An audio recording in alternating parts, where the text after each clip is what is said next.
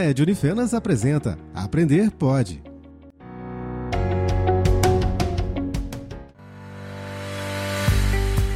Olá, ouvinte! Eu, Herbert Borges, aluno do curso de Pedagogia da Unifenas, junto com as acadêmicas Camila Silva, Rosimara Mariano e Tainara da Silva, apresentaremos uma entrevista com o tema O espaço e a organização da sala de aula na educação infantil. Destacaremos também como essa temática deve estar presente no planejamento da instituição e como isso desenvolve a aprendizagem das crianças. Podemos começar, meninos? Sim. Sim. Camila Silva, poderia nos explicar qual é a função do espaço da sala de aula? Olá, a função da organização dos espaços na educação infantil é promover o desenvolvimento integral da criança, desenvolvendo suas potencialidades e propondo novas habilidades, seja elas motoras, cognitivas ou afetivas.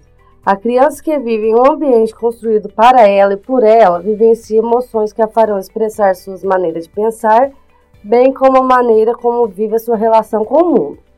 As aprendizagens que ocorrem dentro dos espaços disponíveis, acessível à criança na educação infantil, são fundamentais na construção da autonomia, tendo a mesma como próprio construtor do seu conhecimento.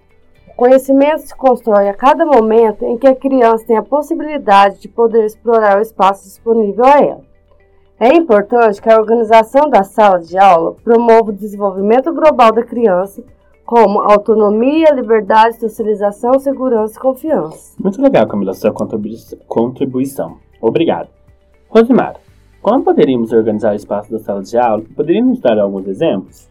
A organização da sala de aula envolve a quantidade de alunos, atividade proposta e a metodologia do professor.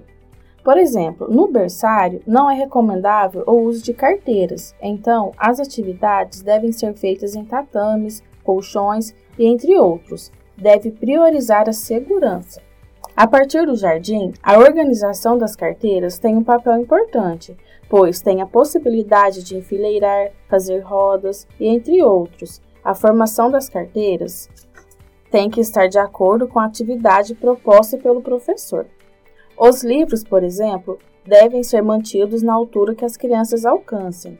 No pré, também se mantém esse tipo de organização e o uso do material escolar individual, como por exemplo cadernos, lápis e etc., enquanto não usado, deve manter próximo ao aluno para haver flexibilidade e rapidez ao usá-los. Podemos pensar também na segurança e ao mesmo tempo desafiar as crianças a isso mesmo? Bacana. Tainara, qual é a importância do professor na organização do espaço da sala de aula?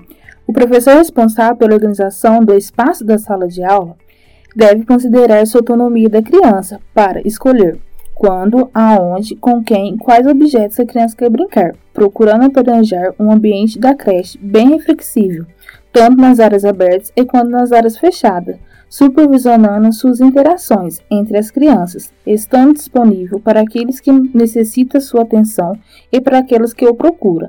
Assim, o espaço passa a ser um auxílio do trabalho do educador. Muito legal. Podemos perceber o papel fundamental do professor na organização do espaço sala de aula. Muito obrigado, meninas, e obrigado aos ouvintes. E até a próxima.